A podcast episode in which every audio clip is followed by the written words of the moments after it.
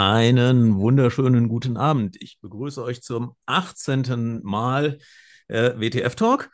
Und ihr seht, äh, Lydia ist mal wieder nicht bei uns. Ähm, aber äh, falls ihr Lydia vermisst, ähm, kann ich mal darauf hinweisen, es gibt neue Folgen von Melody of Crime. Ähm, und Gerüchte besagen, dass es vielleicht auch damit zu tun hat, dass sie in letzter Zeit ab und zu mal ein bisschen beschäftigter war. Insofern, äh, falls ihr da auf den üblichen Podcast-Plattformen mal reinhören wollt, äh, da es Lydia und bei uns gibt es Lydia dann demnächst auch wieder, dann ist sie auch wieder häufiger da.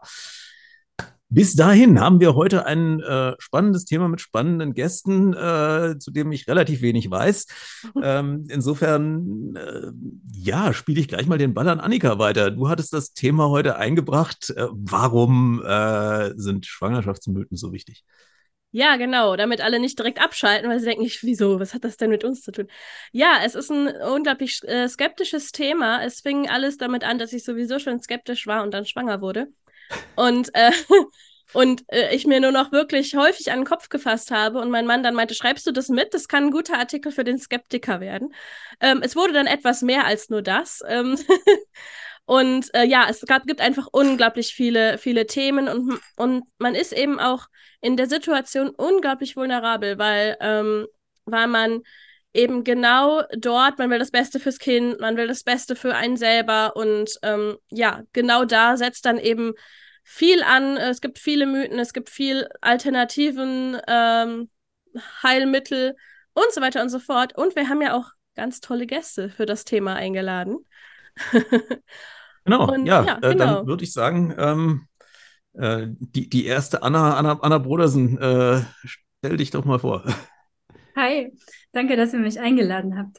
Ich bin Anna Brodersen, ich bin Hebamme und ähm, habe einen kleinen Wandel durchgemacht. Tatsächlich durch meine eigenen Kinder bin ich von der Klischeehebamme ein bisschen zur wissenschaftlichen Hebamme geworden und betreue jetzt Frauen vom positiven Schwangerschaftstest über Schwangerenvorsorge, Geburtshilfe, Wochenbettbetreuung, manchmal echt über eineinhalb, zwei Jahre und versuche natürlich ähm, im Kleinen ein bisschen Aufklärungsarbeit zu leisten. Sehr cool. ja, Anna Sakrisson, äh, auch zum ersten Mal bei uns. Hallo, danke für die Einladung. Ich sitze hier gerade in Stockholm, Schweden. Also ich hoffe, dass die Internetverbindung auch gut ist und so, weil äh, normalerweise sitze ich mit dem Studio zu Hause und das ist alles ein bisschen mehr, mehr geplant. Ähm, ich bin Biologin vom Beruf, ähm, aber deswegen bin, glaube ich, bin ich nicht hier, weil ich äh, eher, eher mit Ökologie zu tun habe.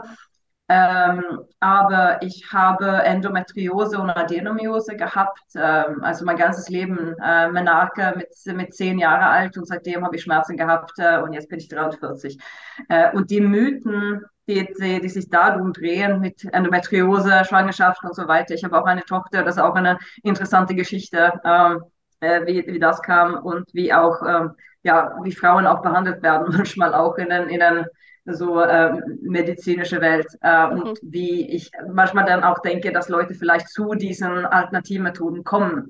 Ja, ähm, ja das ist mein Hintergrund und ich denke auch, warum ich hier bin. Genau. ja.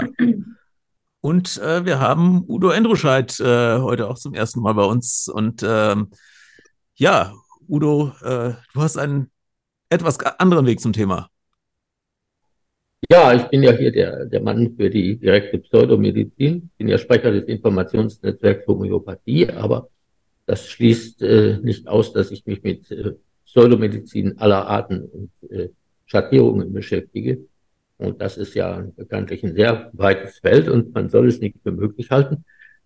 Immer wieder begegnet einem dabei unser heutiges Thema, also unter der Beleuchtung Pseudomedizin. Homöopathie im Rahmen von Schwangerschaftsmythen ist ein sehr bekanntes, sehr altes, sehr virulentes Thema, das im Augenblick ein bisschen in Bewegung geraten ist. Wir haben beim Informationsnetzwerk Homöopathie und insbesondere auf unserer Familienseite bei Susanne auch keine Globuli Teilaspekte dieses Themas immer wieder behandelt. Also von, äh, also einer unserer ersten Artikel stammt übrigens von einer Hebamme, die sehr früh bei uns angeboten hat, mal was zu schreiben. Und äh, das heißt, Babys brauchen keine Globuli. Das ist einer unserer meistgelesenen Artikel und ausdrücklich von einer Hebamme geschrieben. Deshalb will ich also gleich mal sagen, dass alles andere äh, als äh, Hebammengegner bin. Um Himmels Willen. Ich kenne also einige und einige machen auch bei uns mit, die sehr vernünftig sind, aber das ist nach wie vor ein sehr äh, ambivalent und virulentes Thema. Aber wie gesagt, auch andere Pseudomedizin. Es gibt ja die tollsten Geschichten auch äh, im Rahmen von Wachblüten oder gar Schüsslersalzen. Äh, Schüsslersalze werden Schwangeren ja sehr gerne auch als äh, Mineralien verkauft, mit deren Supplementierung möglich sei. Schwerer Irrtum und ein ausgesprochen gefährlicher Irrtum unter Umständen. Und mit all dem beschäftige ich mich so äh, auf allen möglichen Ebenen und äh, auch Plattformen. Ja, sehr gut.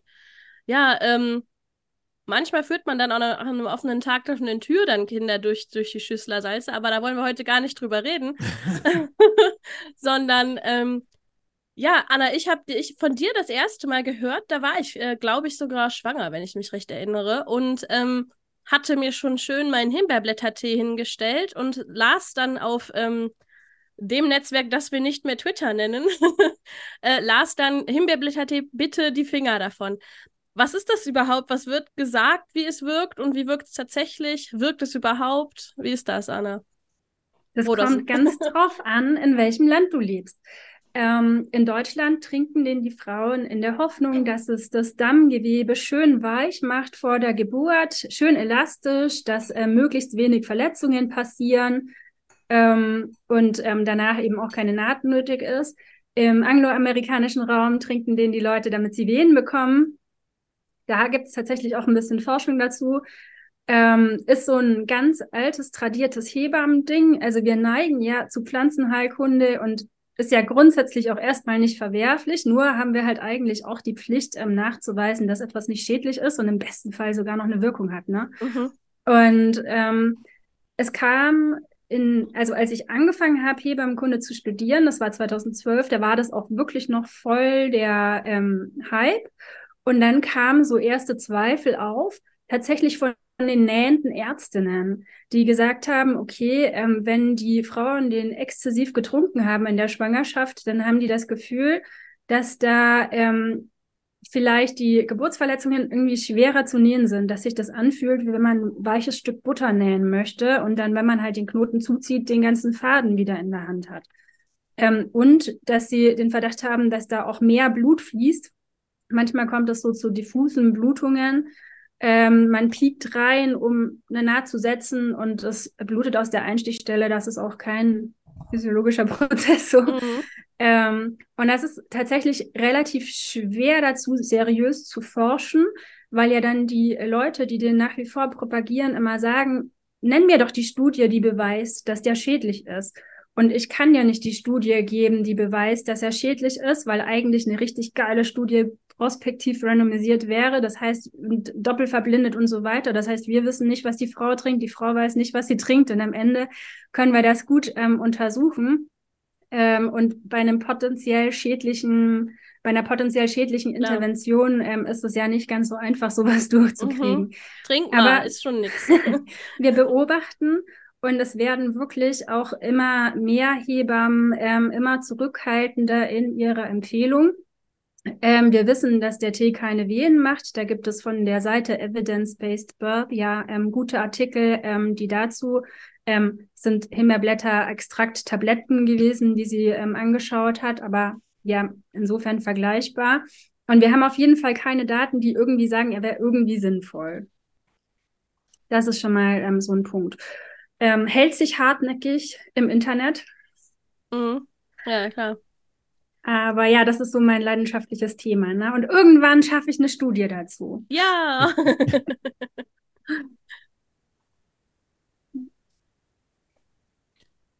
Ja, äh, Anna, du hattest, äh, äh, Anna Sakrisson, du hattest das Thema Endometriose aufgebracht. Hast du mal ein paar Beispiele, was du, was dir da an, an skurrilen äh, Dingen oder Empfehlungen begegnet ist? Also das kommt von beiden Seiten, von der so pseudowissenschaftlichen Seite und man sagen, die Wissen pseudowissenschaftliche Seite, oder was soll man das nennen? Ähm, es gibt halt wenig, wenig Forschung. Äh, die Schulmediziner kriegen auch wenig zu lernen äh, während ihr Studium über Endometriose. Jetzt ändert sich das etwas. Äh, aber das heißt auch, dass ganz viele Mediziner dann mit ganz äh, skurrilen Ideen kommen. was, was man da machen soll oder was, was nicht.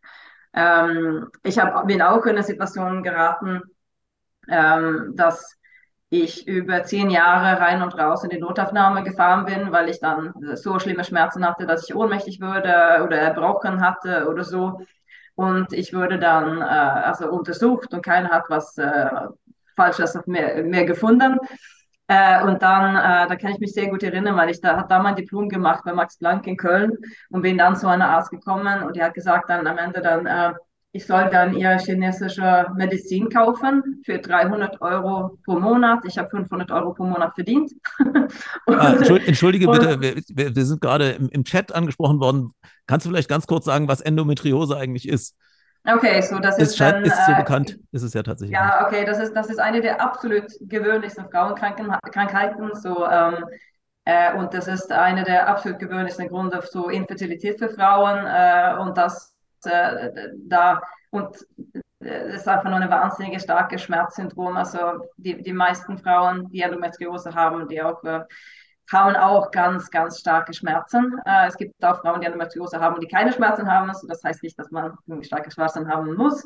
Ähm, aber generell ist es verbunden mit sehr, sehr, sehr starken Schmerzen. Oft, äh, also kann auch sehr, sehr, sehr starke Blutungen kommen äh, und so weiter. Kann auch Endometriose sein an der, dein, äh, dein Darm. Wie ist es bei mir zum Beispiel? Ich habe auch eine Freundin, die ein Stück Darm entfernen musste wegen Endometriose. ähm, Lunge, ich habe ganz viel Endometriose auf meiner Blase, so dass es nicht so, dass es nur die äh, die Eileiter oder die Gebärmutter dann äh, Und das ist, äh, wenn äh, Schleimhaut, also Gebärmutter-Schleimhaut außerhalb von der Gebärmutter ist, richtig? Gebärmutter-ähnliche Schleimhaut, ja. das ist sehr wichtig, weil mhm. es, es ist nicht Gebärmutter-Schleimhaut. Ja. Genau wie es da landet, obwohl es eigentlich so eine unfassbar äh, gewöhnliche Krankheit. Ein in zehn Frauen haben es, so, so verschiedenen Stärken und Niveauen, mhm. ähm, gibt es trotzdem sehr wenig Forschung. Ähm, ja, weil es eben eine Frauensache ist, würde ich mal ja, ganz äh, genau. frech also, vermuten. Ja, mhm. es ist so, und das, das habe ich auch gespürt, das ist, ähm, wenn, also ich weiß, der letzten Ziffern, die ich gesehen habe, war das zwischen acht und zehn Jahre ähm, durchschnittliche Diagnosezeit von, von die ersten Symptome zur, zur Diagnose. Bei mir war es tatsächlich länger über diese Jahre war ich rein und raus in die Notaufnahme, wie gesagt, und dann sollte ich dann irgendwie diese, ähm, das einzige Lösung, die sie finden konnte, war diese chinesische Medizin, 300 Euro pro Monat, äh, habe 500 Euro pro Monat verdient, das war halt ein riesengroßes Problem. Aber wenn man so starke Schmerzen ja, hat, die, wo, wo man nicht mal, du, du, du, du siehst kein Leben nicht vor dir. Du kannst, du kannst, nichts funktioniert dann, dann sagt man, okay, ich mach, also ich bin ja auch Wissenschaftlerin, das ist ja nicht so, dass ich an irgendwelche Scheiß glaube, aber wenn man so starke Schmerzen hat, dann glaubt man, am Ende habe ich ja diese Sache nicht gekauft, ähm, aber es war, es war, ich war fast dran ne? ja. ne? äh, und keiner konnte Fehler finden und dann am Ende wurde ich dann äh, da wurde ich auch so eine Psychologin, also Psychologe geschickt, äh, bei also äh, Gesprächstherapie. Ähm, über eineinhalb Jahren war das, zweimal die Woche für, für ein halbes Jahr, weil ich so psychosomatisch gestört war. Am Ende kam dann raus, das war äh, den ganzen, äh, den ganzen äh, vorgestell, also vorgestellte äh, Schmerzen war, weil meine Mutter arbeiten gegangen ist. Das war der, der Schlussfolge. Deswegen äh, sollst du ja. Mhm, genau, ja. Äh, und, und dafür hat die deutsche, äh, also die, die deutsche Krankenkasse haben dafür bezahlt, dass, dass ich diese Antwort dann gekriegt habe dann.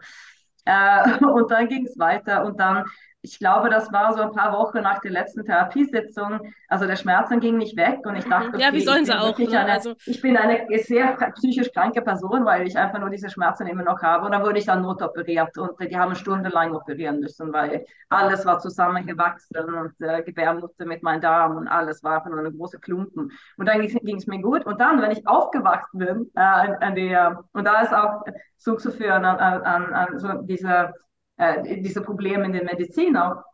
Wenn ich da unter Propofol liege und nicht mal weiß der Name von meiner Krankheit, weil die haben ja nur eine Laparoskopie gemacht, ich wusste nicht mal, was ich hatte. Wenn ich immer noch voll mit Propofol bin, im Kopf total schläfrig, kommt ein Typ dann und sagt so, ey, ja, du hast die Krankheit, ich habe überhaupt nicht mal verstanden, was er, ja, und übrigens, du kannst keine Kinder kriegen. Äh, und, Toll, tolle äh, also, good bedside und, manners, wie man im Englischen sagen würde. ja.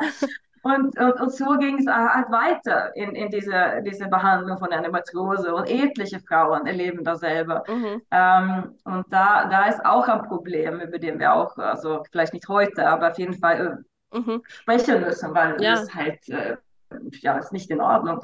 Mhm. Ähm, ja, ja, ich denke mal, Endometriose wäre wahrscheinlich äh, eine eigene Folge schon, schon fast, schon fast ähm, weil, weil es ja. einfach viele, viele ähm, Leute betrifft. Und ich denke auch, du hast da was Wichtiges angesprochen, nämlich, dass man so einen, diesen Leidensdruck halt hat. Mhm. Und den hat man ja, ähm, Udo, den hat man ja zum Beispiel auch äh, unter der Geburt und da wird ja, ähm, ja. gebärenden Personen durchaus auch Homöopathie oder anderes angeboten. Ja, Udo, stimmt das? Wenn es noch angeboten würde. Udo, du musst, glaube ich, ein bisschen näher ans Mikrofon ja. gehen, du bist sehr leise. Wenn es angeboten wird, dann geht es ja wahrscheinlich noch. Äh, viel schlimmer sind die Fälle und von denen hören wir immer und immer wieder beim INH, dass den Leuten die Globuli aufgenötigt werden. Der Hinek Pelkisch hatte in seinem Spiegelartikel ja auch zwei äh, relativ krasse Beispiele. Ich kenne beide mhm. äh, Frauen, die da ja anonymisiert sind, persönlich. Und äh, wenn die ihre Geschichte erzählen, da schüttelt es einen. Also da wird die Hebamme auch schon mal übergriffig und sagt, nehmen Sie jetzt. Ja, fertig aus. Das Problem bei der Sache ist, und äh, wenn die Hebammenchefin in dem großen Spiegel-Interview dann auch sagt, sie hätte Verständnis dafür, dass äh, Homöopathie immer noch im therapeutischen Bereich eingesetzt würde und dass es etwas ganz Neues sei nach Studienlage, dass sie für Schmerzmittel nicht taucht, dann schüttelt es mich. Also ganz krass gesagt, Globuli sind unwirksam und ob die unter der kritischen, vulnerablen Situation einer Geburt einen Placebo-Effekt auslösen, ist höchst fraglich. Die Bedingungen dafür sind nicht besonders gut. Und warum sollte man das setzen, wenn es wirksame Methoden gibt? Und das ist das Problem. Äh, natürlich gibt es die Schwangeren, die nach Homöopathie nachfragen. Dadurch wird das Problem aber vielleicht sogar noch größer. Denn da würde selbst ich als äh, knochenharter Evidenzler sagen, sollte man denen die nicht verweigern. Denn mhm. dann löse ich einen Nocebo-Effekt aus. Ja. Das ist eindeutig. Das wirft aber äh, wirklich ein bezeichnendes Licht auf das Gesamtproblem. Da gibt es die Leute, die es ablehnen, denen es aufgenötigt wird. Dann gibt es die Leute, die es verlangen, denen man es wird geben müssen, um Nocebo-Effekte zu vermeiden. Und insgesamt äh, zeigt sich dann das Problem, es fehlt an Wissen und Aufklärung. Wir haben zu viel Aberglaube, sowohl auf der therapeutischen Seite wie auch auf der Patientinnenseite. Das ist ganz eindeutig. Das ist aber auch kein Wunder, denn die Homöopathie ist so lange und so tief verankert, äh, das kriegt man nicht von heute auf morgen raus. Das mhm. ist ganz eindeutig. Und ähm, wir setzen ja jetzt eigentlich alle, und Anna Broders wird mir dazu stimmen, auf die Akademisierung des Hebammenberufs. Da dürfen wir aber auch nicht Wunder von erwarten. Das sage ich ganz ja. offen, denn wir sehen ja auch bei den Ärzten, ja, wie viele Ärzte äh, Homöopathie geben. Aus welchen Motiven ist sehr unterschiedlich. Äh, es gibt ungefähr, ja, was haben wir im Augenblick, 5800 Träger der Zusatzbezeichnung Homöopathie, was ja ausstirbt, weil die in den Weiterbildungsordnungen der Landesärztekammer nicht mehr gibt. Aber viel mehr setzen Homöopathie ein. Äh, oft als Verlegenheitsverschreibung, oft aus Bequemlichkeit, weil sie den Patientinnen nicht klipp und klar erklären wollen, dass das Unsinn ist und so dreht sich das Rad immer weiter. Vielleicht ganz, ganz wenig langsamer, aber es dreht sich weiter. Und, und gerade im Bereich der Geburtshilfe, auch schon äh, vor der Geburt, in der Schwangerschaft und insbesondere auch nach der Geburt, äh, setzt ja die homöopathische Industrie ganz klar darauf, dass die Hebammen und auch die ärztlichen Geburtshelfer als Multiplikatoren fungieren. Mhm. Das ist ja nicht umsonst so, ja dass zum Beispiel die größte deutsche Firma, die Homöopathie herstellt, äh, sogenannte Seminare für Fachkreise abhält, in die man nur reinkommt mit Berufsnachweis, mhm. wo man dann auch kopiert wird und da wird dann erzählt, wie toll Homöopathie ist. Da werden die Leute da in einer Art und Weise indoktriniert. Mhm. Ich kenne die Inhalte solcher, ja. solcher Veranstaltungen. Äh, und hinzu kommt dann noch, äh, dass äh, dieser Hersteller meines Erachtens gegen geltendes Recht verstößt. Mhm. Denn äh, Monopräparate, die nur registriert sind, Homöopathika, dürfen nach 5 äh, Heilmittelwerbegesetz nicht mit Indikationen beworben werden. Auch nicht gegenüber Fachpersonal. Die dürfen überhaupt nirgendwo beworben werden. Von, von der Fabrik bis mhm. zur Apotheke. Ja. Und deshalb bewegen sie sich mit solchen Seminaren ohnehin auf sehr dünnem Eis. Mhm. Ja, und es das ist so. Das ist natürlich auch ein Treiber für, ja, für klar. die. Das ist doch völlig klar. Und es ist so bezeichnend, weil ich ähm, habe ja gerade schon gesagt, ich war schon skeptisch eingestellt, als ich schwanger wurde. Und trotzdem wurde mir viel angeboten. Also ähm, ich, ich hatte das mal aufgeschrieben, äh, auch für Vorträge, die ich, die ich darüber über das Thema gehalten habe. Es wurde mir angeboten, bevor ich überhaupt gesagt habe, ich möchte ein Kind bekommen. also für die, für die Fruchtbarkeit wurde es mir angeboten. Es wurde mir angeboten gegen Schmerzen während der Schwangerschaft, gegen Fehl- und Frühgeburten, was ich sehr gefährlich finde, als ein Schwangerschaftsvitamin, was ich auch gefährlich finde. Für eine schnelle Geburt wurde es mir angeboten. Es wurde mir während der Geburt angeboten gegen ähm, Blutverlust, gegen Wehenschmerzen. Es wurde im Wochenbett angeboten zur Genesung oder für den Milcheinschuss. Ähm, es gab, gibt aber auch noch äh, für Abstillen, für die Straffung des Bauches nach der Schwangerschaft. Dann gibt es für das Baby gegen Bauchschmerzen, gegen Zahn, ähm, also gegen Schmerzen beim Zahnen und so weiter und so fort. Also da gibt es äh, unglaublich viel. Und ähm, ja, bis auf das traurige Beispiel der Belladonna Zahnungsgel, wo ähm, wo dir der Wirkstoff einfach sehr hoch war, ähm, was auch wirklich dann giftig, giftig und auch teilweise tödlich für die Babys war, ähm, hat es sonst kein, keine Wirkung. Ne? Ähm, und hm. so wie du es beschreibst, kann ich nur noch mal unterstreichen. Gerade der Bereich Geburtshilfe, Hebammen, Geburtsvorbereitung und natürlich auch Betreuung im und nach dem Wochenbett. Das ist ein Multiplikatorenfaktor für mhm. die Homöopathiehersteller, der nicht mehr zu überbieten ist. Äh, letztlich zielen sie darauf ab, junge Familien von vornherein komplett auf Homöopathie zu konditionieren. Und jeder kritische ja. Kinderarzt kann das bestätigen, was der für Probleme hat. Ja. Die jungen Eltern, die schon auf diese Art und Weise auf äh, Homöopathie für sich und für ihr Kind konditioniert sind, dann zum Kinderarzt, zum kritischen Kinderarzt kommen. Und der Kinderarzt sagt, nee, da sind Sie aber ganz auf dem falschen Dampfer. Da mhm. gibt es echte Konflikte. Also ich kenne manchen ja. Kinderarzt, der mir Geschichten davon erzählt hat. Das ist sehr problematisch. Ich habe ja mit ja. dem Underdog zusammen äh, in Sprengers Pädiatrie genau zu dem Thema vor zwei Jahren einen Artikel geschrieben, äh, wo wir gesagt haben, die Kinderärzte tragen angesichts dieser Vorkonditionierung rund ja. um Schwangerschaft und Geburt mhm. eine besondere Verantwortung und sollten nicht einfach diese Konditionierung tolerieren, sondern eben entgegenarbeiten. Und das ist natürlich für den Kinderarzt Zusatzaufwand. Das ist vollkommen klar. Und das leistet auch nicht jeder. Und manch einer sagt, ja komm, dann lasst ihr die ihre homöopathischen Pillen nehmen. Nur wir mhm. wissen ja inzwischen, es ist nicht ungefährlich. Die Konditionierung auf ein wirkungsloses ja. Mittel kann nicht ungefährlich sein. Und es ist halt auch für viele wirklich so eine Einstiegsdroge. Ne? Also Homöopathie ohnehin. Ja. Homöopathie ist irrational, ohne gleich als irrational erkennbar zu sein. Mhm. Da ich finde es auch äh, schwierig. Ich, ich finde es auch schwierig, dass man ständig, äh, also zum Beispiel auch Kinder, also ich sehe das hier mehr, mehr in Deutschland als in Schweden. Äh, ich finde, die Deutschen, die sind ja irgendwie Weltmeister auch Tee trinken. Also es gibt dann Tee für jede Sache. und, und, also ja, du hast ein gebrochenes Bein, hier trinkt diese Tee. Also es gibt so Memes in so schwedische ja. Gruppen über so deutsche Ärzte, die irgendwie so Notiz irgendwie äh, vorbringen. Ja, ähm, aber, aber es ist tatsächlich finde, so. was ich schwierig finde, ist, dass man Kinder angewöhnen, die ganze Zeit eine Pille für irgendwas zu nehmen. Tut ein bisschen weh, nimm eine Pille. Du hast ein bisschen irgendwie Zahnschmerzen, nimm eine Pille.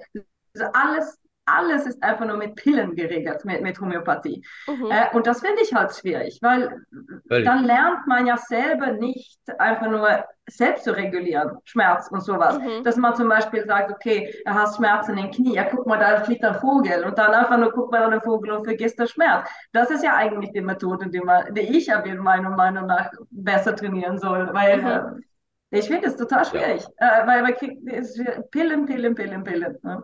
Das ist äh, vielleicht ganz kurz zur Erläuterung äh, für mhm. äh, diejenigen, die sich wundern, wo Bernd geblieben ist. Äh, Bernd hat uns nicht deshalb verlassen, weil ihm das Thema nicht gefällt, sondern äh, schlichtweg deshalb, weil er ein Problem mit seinem Rechner hat und seine Internetverbindung irgendwie ständig am, am Kollabieren ist. Und äh, er hat es jetzt aufgegeben und ja, wird bei der nächsten Sendung wieder dabei sein. Das Was ich, gern, was ich gern noch ergänzen würde, Mhm. ähm, wir sind ja bei Homöopathie immer sehr schnell bei den Globuli und es gibt ja andere Darreichungsformen. Mhm. Und Ja. ich habe immer das Gefühl, bei den Globuli herrscht schon sehr viel Bewusstsein dafür, dass das eigentlich Zucker ist. Mhm. Ähm, bei den anderen Darreichungsformen Ja. nicht so sehr. Gerade im pädiatrischen mhm. Bereich, genau, haben wir es auch mit diesen Kümmelzäpfchen Ja, ähm, mit ähm, Augentropfen zu tun, die jetzt spannenderweise auch von klassischen Pharmaherstellern, die eigentlich Antibiotika und Pilzcreme produzieren, ähm, auch ähm, homöopathische Rezepturen vermarktet werden. Und ich habe tatsächlich das Gefühl, dass sich ähm, die Pädiater viel leichter tun, ähm, Produkte von diesen Herstellern ähm, den Eltern mitzugeben, mhm. ähm, wo nicht der klassische Homöopathenname Ja. vorne drauf steht. ja, so Das ist ja mit ein einer der ne? Gründe, weshalb das geschieht. Und es kommt ja noch eins dazu. Gerade dieses Thema Kümmelzäpfchen haben wir beim INH wiederholt in Anfragen gehabt, was denn davon nun zu halten sei. Ähm, Für den Hersteller ist das ja eine Win-Win-Situation, weil wenn er einen homöopathischen Bestandteil in seine äh, Geschichte einmischt, dann kann er das als Homöopathikum registrieren lassen und braucht kein volles Zulassungsverfahren gekauft. Vermarktet es aber dann meistens nicht so unbedingt offen als Homöopathikum, was er dann eigentlich tun müsste. Ja, es ist also, es gab ja schon mehrere Verfahren, wo dann die Verbraucherzentrale darauf bestanden hat, dass ein bestimmtes Mittel als Homöopathikum deklariert wird, weil da eben eine homöopathische Substanz drin ist und so ist es eigentlich auch nach der Rechtslage. Und dann kommen die also her, mischen da was rein und äh, schon kommen sie sehr leicht auf den Arzneimittelmarkt. Und äh, wenn es ein Monopräparat ist, und schon haben wir den Salat, dass die Begriffsverwirrung gewaltig ist. Und wenn dann da noch draufsteht, homöopathisch Bindestrich anthroposophisches Arzneimittel, dann ist ganz vorbei. Denn diese Dinge gibt es ja auch noch. Ja? Äh, und wenn man dann weiß, dass die Firma Veleda mal ganz offen gesagt hat in einem Marketinggespräch, äh, es sei also weiterhin beabsichtigt, die Mittel alles so zu deklarieren, dass man die lesen könne, wie man will, als Phytotherapeutikum, als Homöopathikum oder als Anthroposophikum. Das ist denen also egal. Das ist je nach Neigung äh, sollen die Leute reinlesen, was sie reinlesen wollen. Und über Phytotherapie hat ja immer noch einen guten Ruf. Das ist auch bei den Kümmelzäpfchen so, die ja letztlich wirkungslos sind. Und teilweise werden da Substanzen verwendet, die nach homöopathischer Lehre gar nicht zum gewünschten Ergebnis führen können. Also auch der Begriff der Homöopathie, der dann nicht geschützt ist, wird hier missbraucht. Und das Interessante dabei ist, kein Homöopath und kein ärztlicher Homöopath prangert das an. Das ist in vielen Dingen bei der Homöopathie so. Was Homöopathie heißt, ist heilig und keine Krähe hackt der anderen ein Auge auf. Es gibt Konflikte in der homöopathischen Szene, die dringen aber in aller Regel nicht nach außen, weil man den Begriff Homöopathie unter keinen Umständen beschädigen will. Ja, und es wird auch von vielen einfach auch noch geglaubt. Ne? Also ich habe Genau. einige Freundinnen oder auch Bekannte oder Leute, die ich irgendwie durch Babykurse oder so kennengelernt habe, die, die schwören darauf, ne? Und Ja. ähm, das, ja, und es ist, es ist einfach weit verbreitet und ähm, etwas, was mir aber auch, was echt weit verbreitet ist und was mir auch äh, angeboten wurde, war die Akupunktur zur Geburtseinleitung, Anna Brodersen. Mhm. Was, was ist denn Welt- davon zu halten? Warum helfen mir Nadeln in meinem Fuß dam- dafür, dass das Kind jetzt bald kommt? Ach so, die, die akupunktieren noch nicht mal. Ich habe mal gedacht, die Nee, die sind im akupunktieren Fuß. irgendwo in der Nähe Nee, wir machen keine Amniotomie, also wir machen nicht die Fruchtblase durch die Bauchdecke mit den Nadeln auf. Das würde ja dann Ähm. vielleicht sogar wirken, aber äh, eher schlecht halt eben, ne? Nein, das ist ja bei der Aku- Akupunktur. Da gibt es ja auch den Begriff der Fernwirkung, so wie eine Neuraltherapie, die sich ja letztlich vom Grundgedanken auch von der Akupunktur äh, herleitet. Ähm. Es soll ja durch eine bestimmte Stelle am Körper eine andere bestimmte Stelle beeinflusst werden. Nur leider gibt es einfach keinerlei Nachweis für spezifische Meridiane und Punkte, die gibt es nicht. Und die gibt es schon deshalb nicht, weil es buchstäblich Tausende von verschiedenen Meridianbeschreibungen und Punktefestlegungen gibt. Es gibt also einen gewissen Konsens, äh, gerade hier in Deutschland, weil die Deutsche Gesellschaft für Akupunktur sich seit jeher darum bemüht, die, diese, diese verwirrende Vielfalt, die ja gegen die Methode spricht, muss man ganz klar sagen, so ein bisschen aufzuheben. Aber das ändert all, nichts daran. Also es kann also durchaus passieren, dass zur Weheneinleitung äh, der eine Kliniker in die Fußsohle akupunktiert und der nächste Kliniker in den Nacken. Das ist, wäre nicht ungewöhnlich. Ähnelt ja auch der Homöopathie. Der eine gibt Sulfur und der andere Prionia. Ja, das ist alles sehr individuell und das wird Mhm. dann auch noch als individuell vermarktet. Und aufgrund dieser Individualität, dieser Scheinindividualität fühlen die Leute sich aufgehoben und ernst genommen. Das ist aber Spiegelflechterei. Und äh, Akupunktur, ja, Akupunktur ist äh, wie eine schöne zusammenfassende Arbeit aus dem Jahre 2013 steht Theatrical Placebo. Und genau das ist es. Das ist nämlich ein Placebo mit hohem Suggestiveffekt. Da passiert was, da tut vielleicht sogar was weh.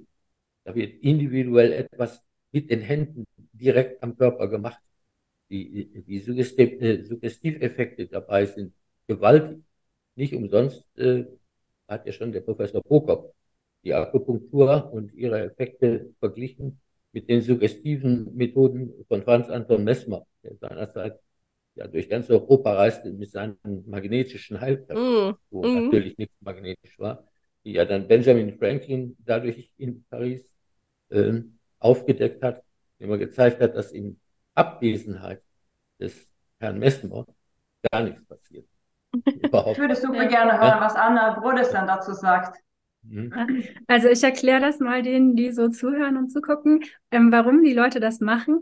Ähm, die Hoffnung ist, wenn man mehrere Sitzungen Akupunktur ähm, vor der Geburt hat, dass sich ähm, die Wehendauer verkürzt. Ähm, der Anbieter für Akupunktur-Fortbildungen ähm, im deutschen Raum hat dazu auch ähm, mal Daten erhoben und der Witz ist, dass selbst in diesen Daten ähm, steht, dass wenn überhaupt ähm, ein Effekt sich nur um eine um ein paar Minuten ähm, zeigt in der Öffnungsphase und die Phase des Rausschiebens entsprechend länger ist. Das heißt also auch in der eigenen ähm, Studie ähm, finden sich keine ähm, positiven Effekte. Ähm, das ist wieder die Verzweiflung, die einen dazu treibt. Mhm. Ähm, na, wenn man Schmerzen hat mit der Endometriose, ähm, ist man irgendwann bereit, ähm, auf dubiose Methoden auszuweichen. Wenn das Kind brüllt ohne Ende, ist man auch bereit, jedes Geld der Welt in die Hand zu nehmen, in der Hoffnung, dass ähm, das Kind irgendwann seinen Frieden findet.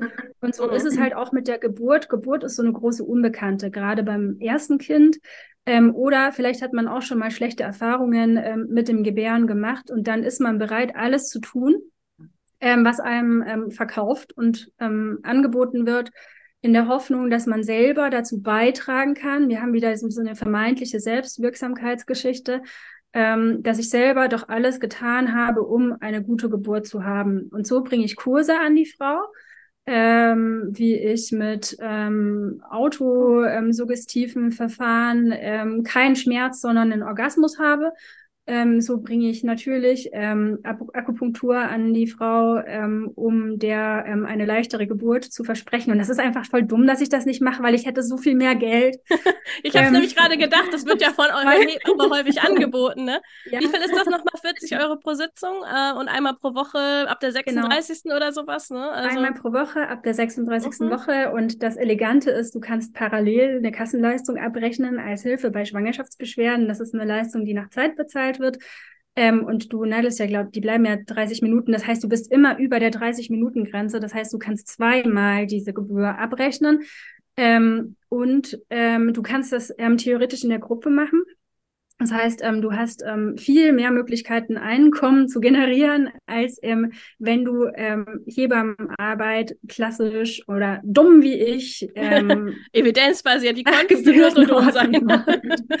machst. Das ist Ja. tatsächlich, na, Mhm. Äh, aber habe ich das richtig verstanden, dass es da einen Anbieter gibt, der sowas in, in großem Umfang? Nee, es gibt ähm, schon mehrere Anbieter, die eine Akupunkturausbildung für Hebammen und ähm, Gynäkologen für die Geburtshilfe anbieten. Aber es ist, es gibt einen großen Anbieter, der hat Bücher verfasst, der ähm, richtet Kongresse aus, der ähm, hat selbst eine Zertifizierung erfunden. Ähm, wir sollen ja keine Namen Ja. sagen. Wissenschaftsmimikrie eben. Ne? Also wir haben, wir haben alle das jedenfalls falsch gemacht. Mit meinen Kenntnissen über die Jahre hinweg aus der Pseudomedizin äh, könnte ich wahrscheinlich heute noch äh, schnell irgendwo eine Heilpraktikerpraxis aufmachen mit den tollsten und fantastischsten Methoden, wo ich genau weiß, das bringt den Leuten nichts. Aber das ist, das ist ja der Haken bei der Sache. Ja. Führt uns wieder zu der Frage, glauben die Leute selber dran oder machen die wirklich äh, skrupellos Reiber? Ich finde es halt teilweise auch echt unethisch und gemein, muss ist ich sagen. Ne? Also wenn, wenn gesagt wird, hier nimm diese Akupunktur und es wurde mir halt auch tatsächlich gesagt, du hast, wurde gesagt, mach das und du hast, erstens mal kommt das Kind, du brauchst nicht eingeleitet werden. Zweitens, du kriegst, hast eine schnellere und leichtere Geburt. Und drittens, du, du könntest mir auch mehr oder weniger in die Hand versprechen, dass es kein Kaiserschnitt wird. Und das ist doch total gemein. Dann weißt du können dann. Die nicht. Das sind völlig falsche Ja, das können die gar nicht, ne? Und dann kommt es zur Geburt, es kommt zum Kaiserschnitt und, und als Schwangere, dann bezieht man das doch auf Sicht, weil dann ja. hat man irgendwie nicht gut genug die Akupunkturnadeln ja. angenommen oder was auch immer, ne? Also, du, hast auch noch, du hast auch noch die Schmerzen von der mhm. Akupunktur vorher. meine, meine Lieblingssituation ist die, ähm, ich habe eine Geburt betreut und das war alles schick, nur die Plazenta kam danach nicht raus, also war halt nicht mehr alles schick. Und ähm, ein wirklich sehr engagierter junger Assistenzarzt und ich haben alles getan, was wir ähm, für sinnvoll erachtet haben. Wir haben Kontraktionsmittel gegeben, wir haben mit der Frau geturnt, wir haben die Harmlosse leer gemacht, wir haben ähm, verschiedene ähm, Sachen versucht, ähm, dass die ähm, Plazenta rauskommt, ist halt, hat nichts funktioniert und dann muss eine sogenannte manuelle Lösung gemacht werden, mhm. wo die Frau dann eine Kurznarkose bekommt oder eine sehr gut sitzende PDA hat ähm, und dann eben mit den Händen die Plazenta von der Gebärmutter gelöst wird. Ähm, und der ähm, Oberarzt kommt rein und sein erster entsetzter Dings war, ja, haben Sie noch nicht akupunktiert, was mache ich denn dann schon hier? Sie müssen schon erstmal alles machen. Und dann kannst du ja, dann war nämlich der Vater ganz entsetzt. Ja, die hat ja gar nicht alles gemacht, was man machen muss. Und dann war die Frau ganz entsetzt. Und ähm, mhm. zum Glück waren der junge Assistenzarzt, und ich liebe ihn immer noch dafür, und ich uns sehr einig, dass wir das jetzt doch übergehen, diesen Schritt. Ähm, und vielleicht gleich Richtung OP düsen, um der Frau dann auch unnötigen Blutverlust zu ersparen. Ja, klar. Kommt ja also, auch noch dazu. Ja. Aber das ist für die, ähm, die, die es nicht wissen. Also, äh, Anna, vielleicht kannst du auch noch mal kurz sagen, warum das so wichtig ist, dass halt da die Plazenta dann rauskommt und sich die Gebärmutter zusammenziehen kann. Genau, also das Zusammenziehen ist das A und O. Ähm, die Plazenta ist ungefähr so groß wie so ein Kuchenteller und hinterlässt, ähm, wenn sie dann raus ist, eine entsprechend große Wunde. Und damit das da nicht unkontrolliert rausblutet aus doch sehr großen Gefäßen, aus denen zum Glück die Gebärmutter normalerweise versorgt wird, ähm, findet Blutstillung durch Zusammenziehen der Gebärmutter und Zusammenziehen der Gefäße statt. Und die Plazenta, die muss nicht nur grundsätzlich raus, die muss vollständig raus, weil da sehr viele Hormone ähm, gebildet werden, wenn man eine Plazenta in sich hat und ähm, diese Hormone weitergebildet werden, wenn die Plazenta auch nur zu kleinen Teilen in der Gebärmutter zurückbleibt, dann haben wir das Problem, viele wollen stillen, ähm, es wird die Milchbildung gedrosselt durch die ähm, Plazenta-Hormone. Ähm, das Gewebe kann entarten, das ist ein super wachsendes ähm, mhm. Gewebe. Das heißt, es kann sogar zu Tumorbildung ähm, kommen, ein Chorionkarzinom zum Beispiel. Also es gibt viele Gründe, warum eine Plazenta vollständig raus mhm. muss. Ähm, der blödeste Fall ist, dass sie sich so ein bisschen ablöst und der Rest ähm, sich nicht löst, sodass da gar kein Zusammenziehen stattfinden kann. Ähm, aber ja, also ja. Es ist, tatsächlich ist es die gefährlichste Phase ähm, mhm. der Geburt für mhm. die Gebärende, ist ja. die Phase zwischen Kind ist da und Plazenta ist vollständig da mhm. und Gebärmutter und, und, und, wenn sie dann draußen ist, dann wird mhm. sie eingefroren oder es werden Globuli draus gemacht und oder Kapseln allerlei, oder allerlei andere Dinge. Was, was, was ist die, die Frage hatten wir schon aus dem, aus dem Chat. Was, was, was, äh, was hat das mit diesem ganzen Plazenta-Kram auf sich? Gebärmutterlasagne. Also was verspricht oh. man sich davon? also die Plazenta ist schon spannend. Also ich habe schon auch so ein bisschen so ein Plazenta. Wie hat ähm, meine liebe Lea, ähm, meine Kollegin, die mich neulich über den Unterschied zwischen Kink und Fetisch aufgeklärt hat, ich habe keinen Plazenta-Fetisch, aber ich habe, ähm, also ich finde die schon wirklich spannend. Ähm, es ist ein Organ, was wir temporär erschaffen, das ein Kind ernähren kann und ähm, wir Hebammen neigen schon manchmal so ein bisschen so zu mystischer Glorifizierung ähm, skurriler ähm, Dinge, also auch dieser Plazenta. Wir müssen sie, wir müssen sie ganz genau anschauen, weil wir an Besonderheiten der Plazenta einfach auch ähm, Rückschlüsse auf Pathologien beim Kind oder ähm, bei der Schwangeren ähm, schließen können. Und durch dieses intensive Angucken und ähm, Feiern komischer Sachen wie Knoten in der Nabelschnur oder Löcher mittendrin oder Nabelschnuransätze mitten auf der Fruchtblase und wir hatten halt dann trotzdem eine gute Geburt, bei der alle am Ende noch leben, ist schon faszinierend. Und manchmal ähm, fasziniert uns das ein bisschen mehr und wir denken, wir müssten jetzt halt mit diesem Organ noch was anstellen, sei es aus Dankbarkeit ähm, der Leistung dieses Stück Fleisches gegenüber, ähm, sei es aus ähm, anderen spirituellen Gründen. Und da gibt's halt so verschiedene Sachen, die die Leute machen. Die einen sagen sich, da sind so krass viele Hormone drin. Die Wöchnerinnen leiden so am dritten, vierten Tag unter einem krassen Hormonabfall, heulen, kriegen Pickel, kriegen Milch. Ähm, da könnte man doch was machen und dann futtern die Leute so ein bisschen Plazenta. Gibt sogar Rezepte dazu. Smoothies sollen sehr, also in diesen Kreisen sehr beliebt sein, nicht, nicht grundsätzlich. Ähm, und dann gibt es Leute wie mich, die es auch nicht so richtig schaffen, sie wegzuschmeißen und sie irgendwann zum dritten Mal umziehen, weil sie sich denken, dann pflanze ich aber einen Baum. Ähm, dann gibt es Leute, die machen Globuli draus, weil, ey, die helfen gegen alles. Das ist so faszinierend. Also, wenn man den Herstellern glaubt, helfen die gegen alles, gegen Stress, gegen Milchmangel, gegen zu viel Milch. Was hatten wir vorhin, glaube ich, schon ähm, zum Trennungs Bindungsaufbau, ja. vielleicht sogar zur Trennungsunterstützung bei der Kita-Eingewöhnung. Dann War kriegt man vielleicht auch, auch später keine Endometriose. Ähm, beim, beim du hast gerade eben gesagt, für den Partner auch, ne? Ja, ja, ja, das ist total faszinierend. Also diese, diese Flyer, die man dazu geschickt kriegt, da steht dann auch, man kann die den Geschwistern geben, dass die sich leichter an das Leben mit dem neuen Baby gewöhnen. Das ist natürlich Vogelwild, ne? Ähm, weil im es besten ist, Fall. Ist so, es ist so krass für mich, ne, weil in Schweden, also ich habe ja, hab ja, dann drei Monate nach ich gehört habe, dass ich keine Kinder kriegen konnte, wurde ich ja schwanger. Äh, und so kam meine Tochter dann zur Welt, auf jeden Fall. Äh, aber hier in Schweden, wo ich geboren habe, äh, also die, die, die, sind da so super pragmatisch, haben in das Raum geguckt, und das sieht ja ganz gut aus, und dann irgendwie so weg. Weg damit. Und, und dann ein paar, ein paar, Tage später kam dann meine, meine, die deutsche Familie hoch. Aber mein Ex-Mann war, war, ist deutsch. Äh, und da kamen einfach nur das das war Bernsteins Ketten für Zahnen und das war Tees und das war alles Mögliche. Also das, war, das war irgendwie so eine krasse Kulturunterschied, was, was da los war.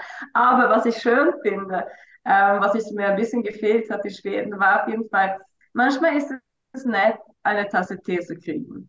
Auch wenn es nur Hokuspokus ist. Ne? Also man liegt da und man ist irgendwie total neu, neue Mutter und man hat keine Ahnung, was irgendwie, was, was ist der Kopf und der Fuß auf das Kind. Ich hatte irgendwie, wie ich also für mich war das ja wirklich so eine Überraschung.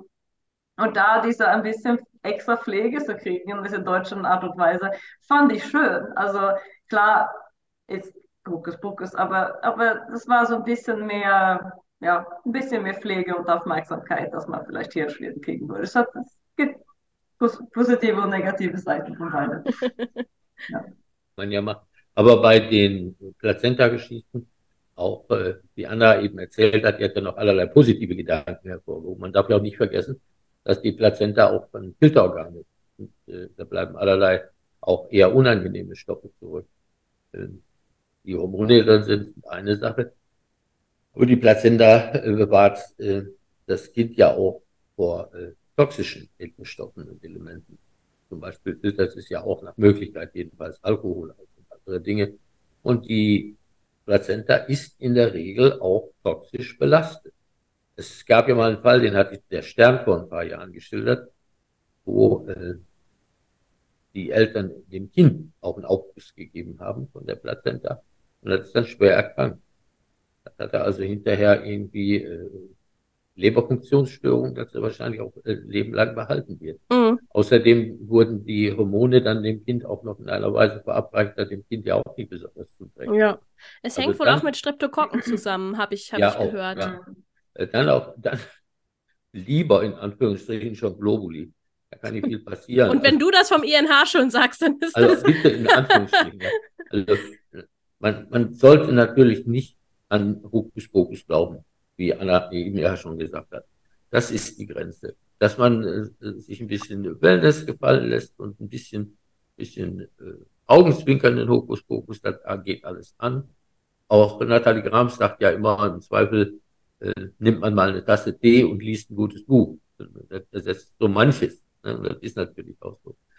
Aber gerade mit den Plazenta-Globuli, ich habe mich da damals eingelesen, als ich den Artikel für Susanne geschrieben habe, da erschien mir alles so absurd und so schrecklich. Und ja, die Apotheker dürfen es, die dürfen die äh, äh, individuell herstellen und machen damit gutes Geld. Das muss man auch sagen. Ja. Also die Preise für selbst hergestellte äh, Plazenta-Globuli vom Apotheker, die liegen so zwischen mhm. 80 und, und 1000 Euro. Ne? Tausend. Ja, ja. Wow. Ja, aber es, es, also ich habe ja am Anfang immer gedacht, äh, ich kann zu der Folge überhaupt nichts sagen, aber ich habe tatsächlich mal bei mir im Blog geguckt auf, nach einem älteren Artikel äh, und bin auf folgenden Satz gestoßen, den ich äh, da ausgegraben hatte. Die moderne Quantenphysik zeigt uns unabweisbar, dass bereits das bloße Beobachten eines Vorgangs dessen Verlauf verändert. Deshalb sollte eine Frau auch keine Person während der Geburt bei sich haben, die nicht daran glaubt, dass sie natürlich und lustvoll gebären kann. Lustvoll, ah, da haben wir es wieder. Ja. Wenn sie es richtig Darauf, macht, dann hat sie, ja. Als ich das also dann, wer, wer, genau, als, als ich das dann äh, im Blog geschrieben habe, dass offensichtlich die, die Frauen oder die, die ihre, ihre Partner daran schuld sind, wenn man nicht lustvoll äh, seine Geburt durchlebt, äh, kriegte, kriegte ich dann, äh, schrieb mir dann jemand, wie viele Kinder ich schon geboren hätte in einem, in einem Kommentar dazu. Also ja, ähm, Äußerst lustvoll wahrscheinlich. Also äußerst das, lustvoll, genau. das ist wirklich äh, multidimensional pseudomedizinisch.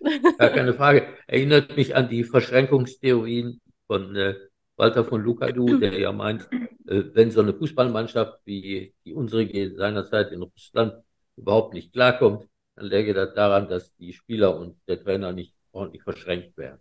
Ne? Das hat der Tod ernst okay. gesagt. Das sagt er auch heute noch. Ne? Mhm. Sinnvoll.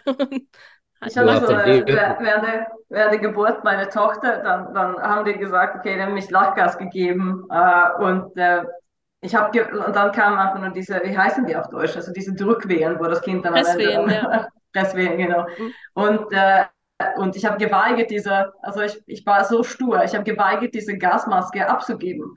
Äh, und die müssen dann irgendwie Viertelstunde mit mir verhandeln, dass sie diese Gasmaske abgibt. Und ich habe einfach nur so äh, festgehalten. und dann kam jetzt so die, die, die, die ähm, Übereinstimmung, ich durfte die halten, aber nicht darin atmen. Und da habe ich das habe ich irgendwie so, so das war wie so, so, so eine kleine, diese Gasmaske war meine Placebo, meine Teddy, dann habe ich das festgehalten und meine Tochter geworden. Also, ja, aber es ist halt auch eine Ausnahmesituation, ne? das muss man ja. auch einfach sehen. Und ähm, und dann kann ich, also das, deswegen finde ich das auch dann doppelt so gemein, den, den, äh, den Leuten sowas dann aufzuschwatzen oder zu, aufzudrängen, weil ne, ich war da auch in der Situation, wenn man mir da irgendwie was aufgedrängt hätte, ich weiß nicht, ob ich da hätte Nein sagen können, obwohl ich mhm. wusste, dass es nicht wirkt. Ne? Also, hart, über, ja. hart übergriffig. Und in dem Artikel von Nina Feldbisch im Spiegel, da wird ja gleich der erste Beispiel, nee, der zweite Beispielsfall so zitiert, äh, dass äh, die Gebärende der Hebamme gesagt hat oder die das wusste, dass sie überhaupt nichts von Globally hält. Und die Hebamme hat ja die trotzdem aufgenötigt mit äh, der Begründung, wenn sie nichts davon halten, heißt das ja nicht, dass sie nicht wirken. Also das ist Übergriffigkeit, Aha. die grenzt ans, ja, schon fast justiziable, muss man schon sagen. Eigentlich, eigentlich ist es justiziabel. Mhm. Körperverletzung auch ein Mittel zu verabreichen ohne ausdrückliche Zustimmung. Ne? Das ist sehr, sehr schwierig, vor allen Dingen, wenn bekannt ist, Udo, du müsstest noch ein bisschen entweder lauter mehr. oder näher ans Mikrofon oder irgendwie hörbarer ja, werden. Mal gucken. Und wenn man natürlich vorher schon gesagt hat, man will keine Geburt und ist überzeugt davon, dass das Unsinn ist, und kriegt die dann trotzdem aufgenötigt, und zwar in der hochvulnerablen Phase der Geburt, mhm. dann ist das mehr als übergriffig, das ist Körperverletzung und justiziabel. Ja. Aber diese Fälle gibt es. ja, es gibt ja, es gibt ja sogar Netzwerke bei, wenn man, wenn man Gewalt unter der Geburt erfahren hat. Also das ist wahrscheinlich ja, nochmal ein eigenes Thema für sich. Ja. Ähm, da gibt es wirklich auch, auch Hilfsorganisationen, ähm, die, äh, die da helfen. Aber lasst uns doch nochmal zu einem anderen Thema kommen. Und zwar wurde mir nämlich auch ähm, bei mir wurde immer gesagt, ja, wir sollten versuchen, die Einleitung zu vermeiden, weil ja offenbar irgendwie Einleitungen das Schlimmste von der Welt sind. Da kann ja vielleicht Anna Brodersen auch gleich nochmal was zu sagen. Aber erstmal zu dem, was mir angeboten wurde.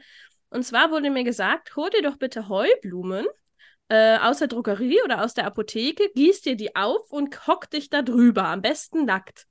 ich habe mir dann vorgestellt, ich hocke mich da nackt über eine kochend heiße Schüssel mit dampfendem Wasser und Heublumen und was ist denn dann, also ich habe mir dann vorgestellt, ja, dann stolper ich und fall dann da rein oder so. Das, deswegen habe ich das lieber erstmal gar nicht gemacht. Aber mir war natürlich auch klar, das ist die Evidenz wahrscheinlich auch nicht so da. Anna Brudersen, hast du da vielleicht, äh, kennst du da weitere Ideen? Ja, also das, also das ist zum Glück relativ aus der Mode gekommen, diese Heublumen-Dampfsitzbäder. Ähm, aber dafür macht ja jetzt jeder zweite Vaginal Steaming. Von daher, ja. ähm, es hat sich mhm. verlagert in ja. vielleicht die präkonzeptionelle mhm. ähm, Zeit. Ja, ist nicht mehr für die Einleitung, sondern für die mhm. ja, Empfängnis ja. dann jetzt. Okay. Also mein Lieblingsthema zum Einleiten ist ja das mit dem Sex. Ne? Lasst uns über Sex reden, ähm, weil ähm, es kommt ja total oft auch in der Klinik oder so, ja, machen Sie sich doch noch einen schönen Abend. Und ähm, im Sperma sind ja Prostaglandine. Und wenn das mir die Frauen dann sagen, dann sage ich ja, aber halt voll wenige. Und ähm, du brauchst ich fange ja dann immer das Rechnen an. Na, ihr kennt das, also Annika kennt das zumindest ja. schon, dass ich dann sage. Und man braucht, also man leitet ein mit ähm, Prostaglandin, zum Beispiel Vaginalgel. Die erste Dosis ein Milligramm Prostaglandin, die nächste zwei Milligramm. Und so geht man so Tag für Tag mit seinen drei Milligramm durch den Tag. Und für ein Milligramm brauchen wir so um die 40 Portionen Sperma. Und da kannst du dir jetzt überlegen, ähm, wie du das gestaltest. Lass uns das nicht vertiefen. und, Kino.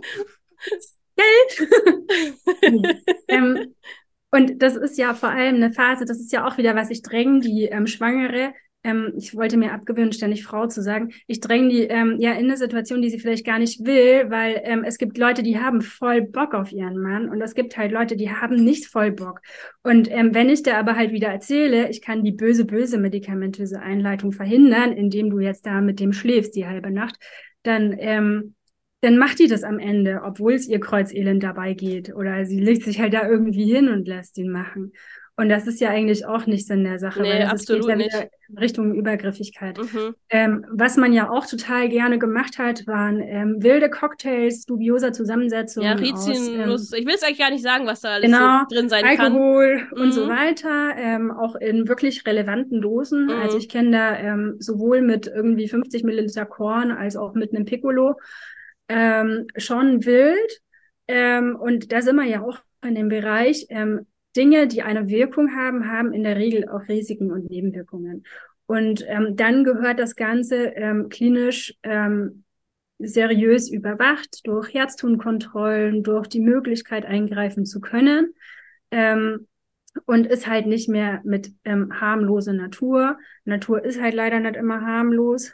Ähm, ja, das Problem mit der Einleitung ich kann es ein bisschen nachvollziehen, weil wir manchmal ähm, oder wir haben eine Phase gehabt, in der haben wir zum Beispiel sehr früh nach dem errechneten Geburtstermin eingeleitet, aber davon sind wir wieder weggekommen. Ähm, wenn eine Einleitung gut begründet ist, dann überwiegen ja in der Regel die Risiken ähm, einer fortdauernden Schwangerschaft den potenziellen Risiken von Einleitungsmedikamenten. Und deswegen müssen wir halt die Indikation vernünftig stellen, gucken, muss dieses Kind jetzt raus? Und damit kann ich wirklich auch potenzielle Risiken einer medikamentösen Einleitung ja rechtfertigen. Ich meine, was ist die Alternative? Die Alternative ist der sofortige Kaiserschnitt, den kann man machen.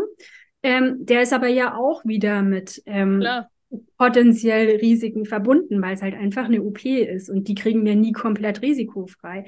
Und dann können wir ja gucken, was will die ähm, Schwangere lieber und sie dahingehend beraten. Alle Mittel, die wir auf dem Markt haben, die Schweden haben uns geholfen. Dankeschön dafür, Angusta. Ich liebe es sehr.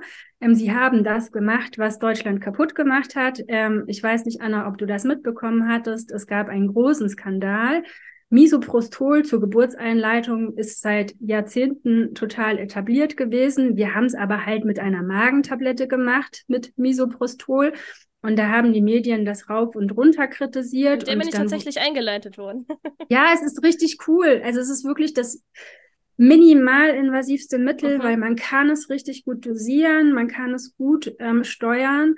Ähm, und wenn die Indikation passt und keine Kontraindikationen vorliegen, man hat nicht ständiges vaginales Untersuchen, weil die ähm, Schwangere das einfach schluckt, Ähm, man kann das so fein dosieren wie kein Gel und ähm, keine ähm, Vaginalinserts. Das ist schon elegant.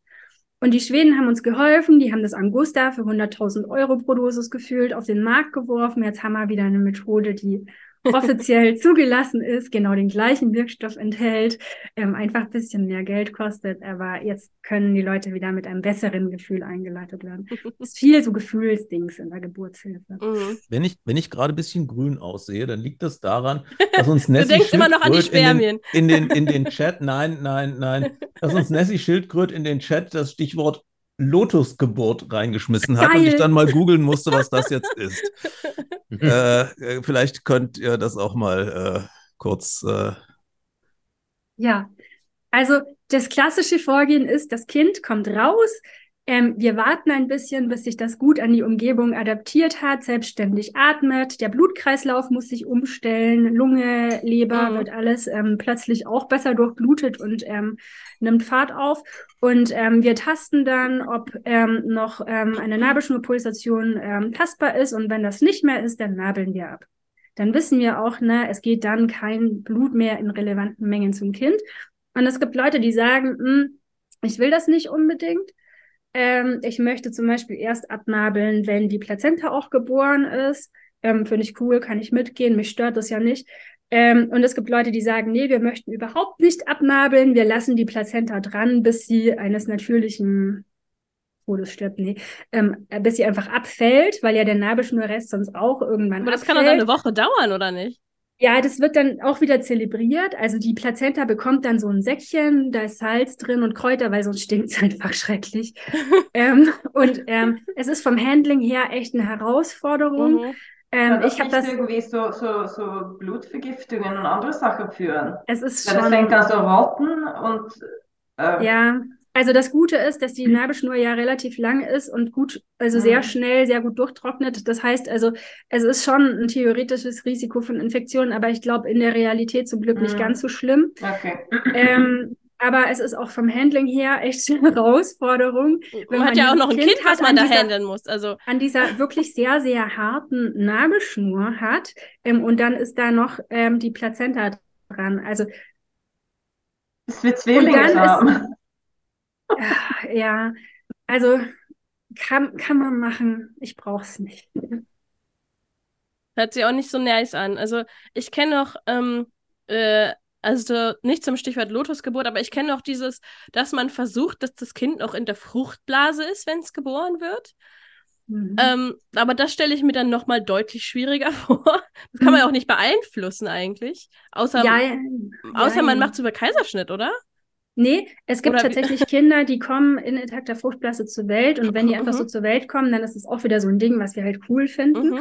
Ähm, das nennt sich dann mit Glückshaube geboren. Es gibt Kinder, für die ist das lebenswichtig. Wenn extrem frühe Frühchen mhm. ähm, vaginal auf die Welt kommen, dann entscheidet das über Leben und Tod. Mhm. Ja, klar. Ähm, da ist ja Deutschlands frühestes Frühchen, die Greta, ähm, die lebt deswegen ohne große Probleme, weil ihr Bruder ihr den Weg frei gemacht hat und sie in intakter Fruchtblase auf die Welt kam und so wenig Druck auf ihre empfindliche Haut und Knochen und so weiter ausgeübt wurde.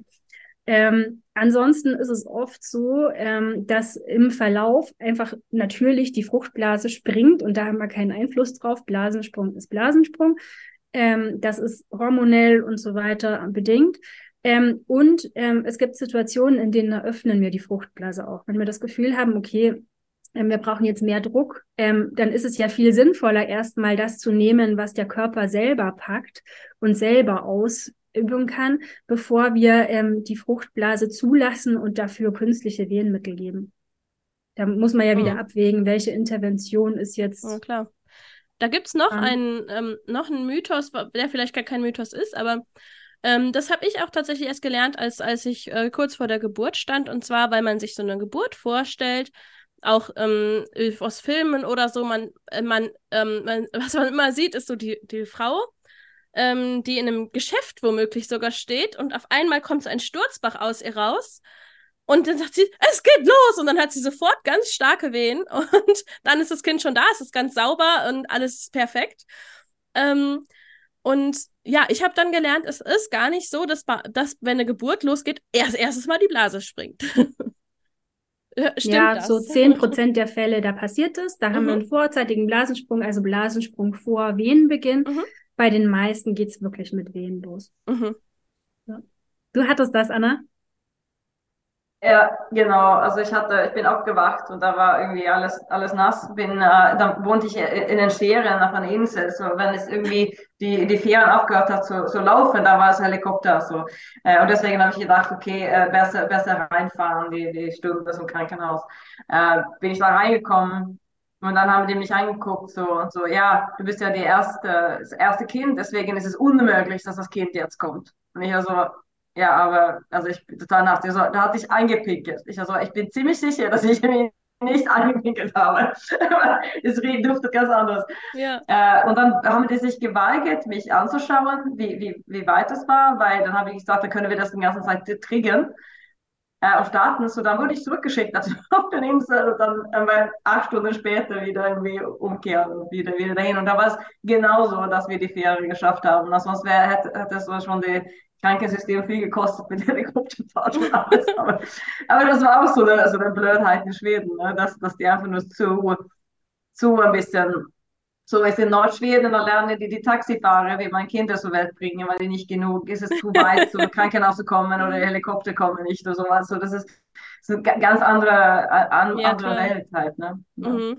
Ja. Und du hattest gerade eben schon erwähnt, ähm, dass deine Schwiegereltern dann auch so Zahnungs, äh, ähm, äh, Bernstein Bernsteinketten. Ja. Ja, ich, ich habe mir gedacht, so, okay, das ist ja süß, aber es ist gut, dass ein Kind Stein, so Kleinsteine kriegt, wenn die, wenn die so klein sind. Also, obwohl es, äh, äh, das war ja diese Knoten dazwischen, aber auch, also, auch wenn es Knoten ist, die ganze Kette, es reicht ja, wie das eine abfällt und in die Nase kommt Ja, oder klar. im Hals oder sowas. Also Klar. ich fand es so ein bisschen, ich, ich, Mhm. mir war das nicht so richtig ganz, äh, ähm, ganz Geheuer, okay, ja. so, eine, so, eine, so eine Kette auf mein Kind zu setzen, Mhm. weil, weil ich, ich habe nicht verstanden, warum.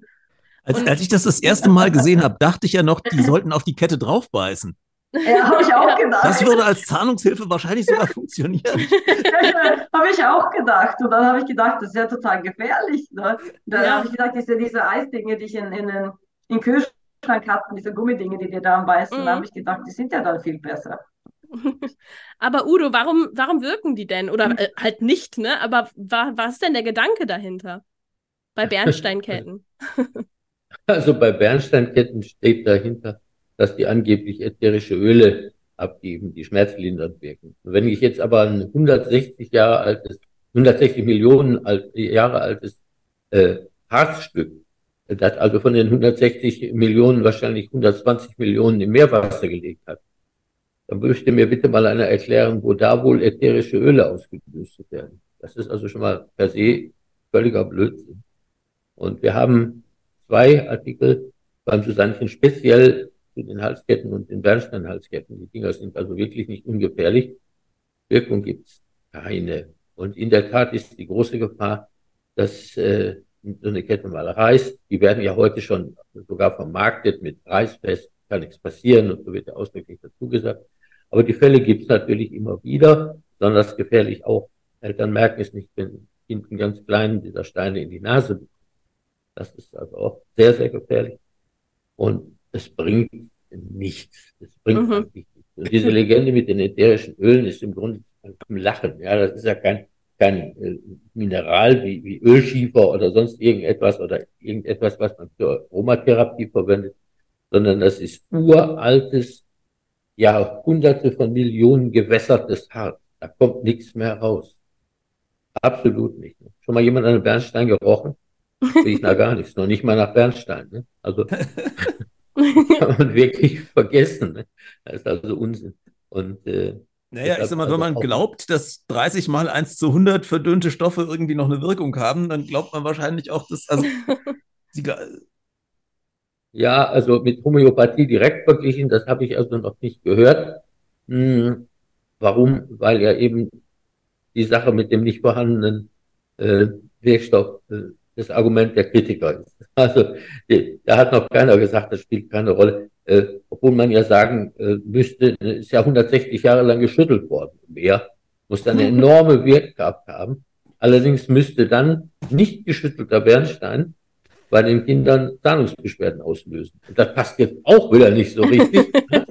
also meine Lieblingsbeschäftigung als Homöopathiekritiker ist ja immer innere Widersprüche aufzudecken. Da braucht man ja gar nicht jetzt große intellektuelle Anstrengungen machen. Man kommt dann immer auf solche Klamotten, wo die Homöopathie sich selbst in den Schwanz beißt. Ich habe ja mal geschrieben in einem Artikel bei Susanne, äh, die, die Lehre der Homöopathie ist eine Kreiselbewegung auf ständig schwankendem Boden. Und äh, so ungefähr muss man sich das auch vorstellen. Das, das passt. Aber mit den, mit den Päckchen, das ist in der Tat sehr, sehr weit verbreitet. Wird aber nicht mit Homöopathie begründet, sondern in der Regel mit diesen wunderschönen ätherischen äh, Bernsteinölen. Mhm.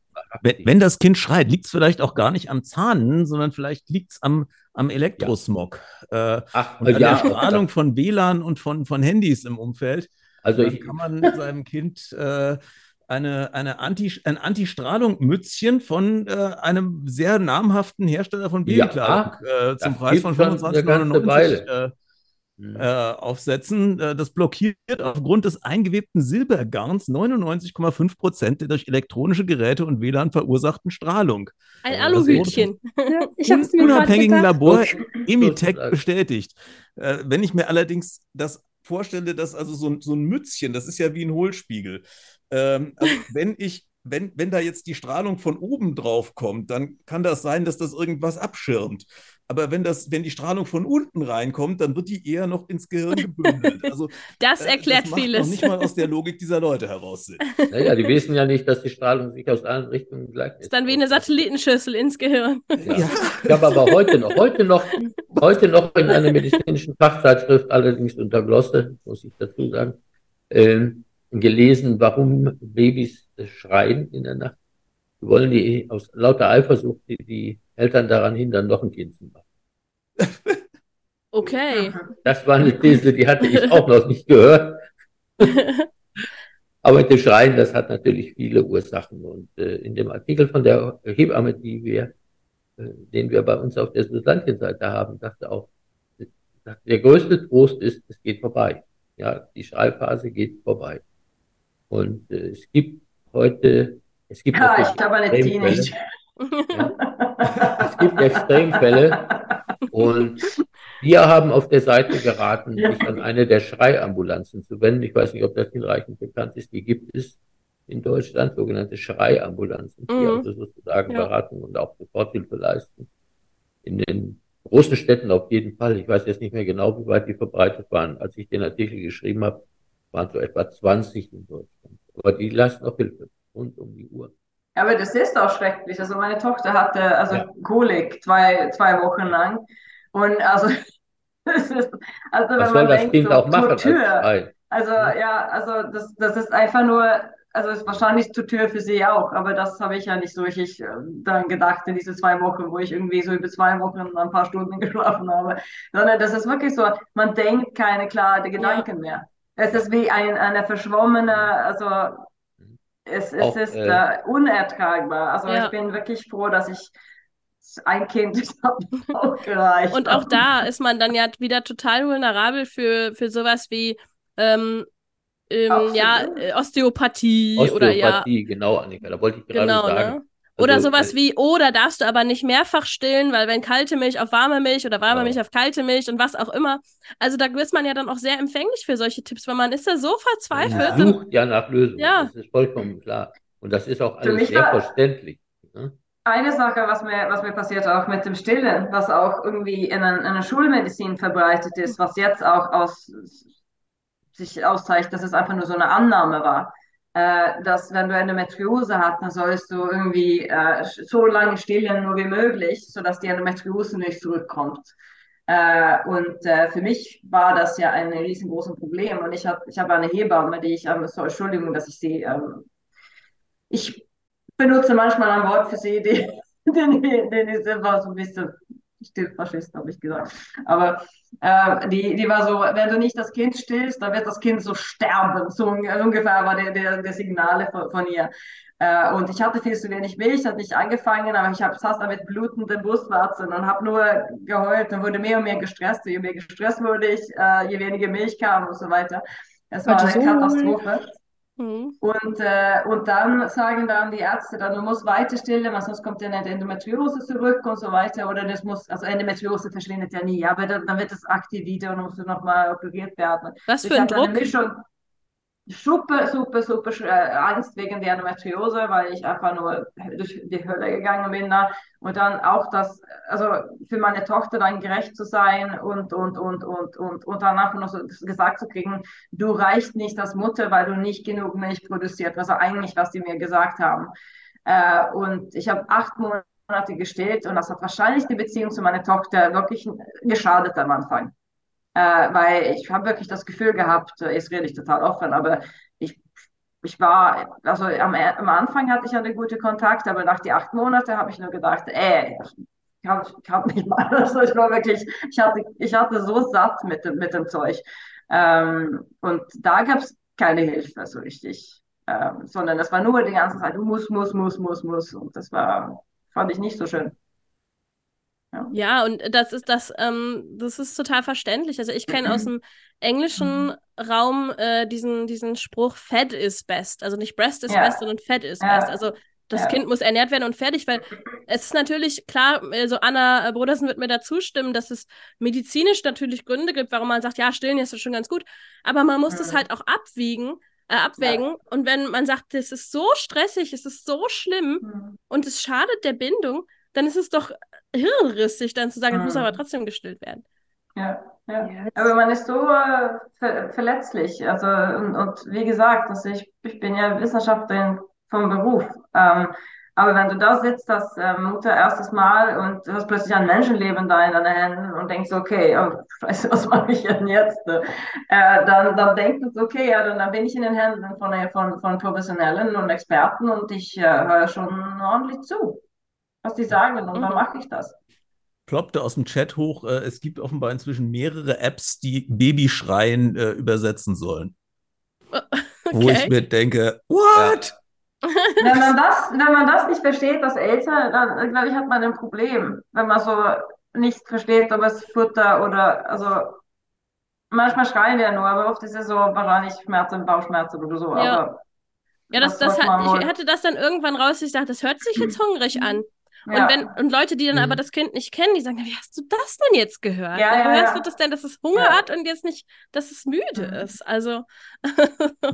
ja, aber man hört das. Ja. Man hört das, ja, da, genau. Ich meine, eine andere, eine andere vulnerable äh, Situation, äh, von der ich selbst äh, berichten kann, ist, wenn man, wenn das mit dem Schwangerwerden nicht klappt, ja. ja. Äh, das ist dann äh, da, da bin ich also dann auch auf Anraten des Frauenarztes meiner damaligen Frau, habe ich dann auch tatsächlich irgendwelche ayurvedischen Pillen äh, genommen über einen ganzen Zeitraum, wo ich tatsächlich erst jetzt beim Nachrecherchieren, also ich hatte tatsächlich auf der Seite des Anbieters und, und äh, mich dann informiert, was das denn sein sollte. Jetzt habe ich nochmal die genaue, in der Vorbereitung auf diese, auf diese Sendung, jetzt nochmal die genaue Zusammensetzung recherchiert und festgestellt, okay, wenn man den indischen Namen richtig übersetzt, stellt man fest, die Tagesdosis enthält ungefähr 10 Milligramm Quecksilber. Herzlichen Glückwunsch, ja. ja. Äh, das, äh, ja. Ja, es war ayurvedischen Medikamenten ein besonderes Problem, ja. Mhm. Die werden ja teilweise beim Anbau sogar ganz bewusst mit Schwermetallen gedüngt und angereicht. Ja, ja, nee, das ist tatsächlich, das ist nicht beim Anbau, sondern das ist eine, eine Zutat, ist eine, eine Gehört dazu. Übermixtur, die da reinkommt. Da hättest du besser Homöopathie genommen. ja, wahrscheinlich. kein also, wir müssen jetzt aufpassen, dass unsere Sendung hier nicht noch zu einer Apologie äh, der Homöopathie wird. ja, stimmt. Aber dann lasst uns doch noch mal ein bisschen über Osteopathie lästern. Oh, das ja. äh, hatten wir doch eh gerade schon angeschnitten. was, was ist denn, also das ist tatsächlich auch ähm, mir nicht empfohlen worden, aber Kindern aus dem Bekanntenkreis, wo dann gesagt wird, die weinen so viel oder die haben irgendwie eine, irgendeine Blockade oder Fehlstellung oder was auch ja. immer, äh, sollen doch mal zu, zur Osteopathie gehen. Was, Udo, was ist denn Osteopathie überhaupt? Unsinn. Danke. Äh, ganz, ganz Also bei Osteopathie muss man eigentlich immer damit anfangen, dass man sagt, es gibt überhaupt keine vernünftige Beschreibung. Es gibt keinen Kanon, es gibt keinen Kanon einer, eines Wirkmechanismus, außer die ursprünglichen Beschreibungen äh, aus der äh, damaligen Zeit, Ende des äh, 19. Jahrhunderts in Amerika. Es gibt keinen Kanon der Methoden und äh, ich pflege dann immer darauf hinzuweisen, dass die Osteopathen, die ja seit langem versuchen, einen direkten Patientenzugang zu erlangen, ähm, versucht haben, das zu erreichen, indem sie beantragt haben, als sektorale Heilpraktiker zugelassen zu werden. Das ist also genauso wie der inzwischen einen Heilpraktiker Psychotherapie und auch einen Heilpraktiker Physiotherapie gibt, wollten die gerne einen Heilpraktiker Osteopathie haben.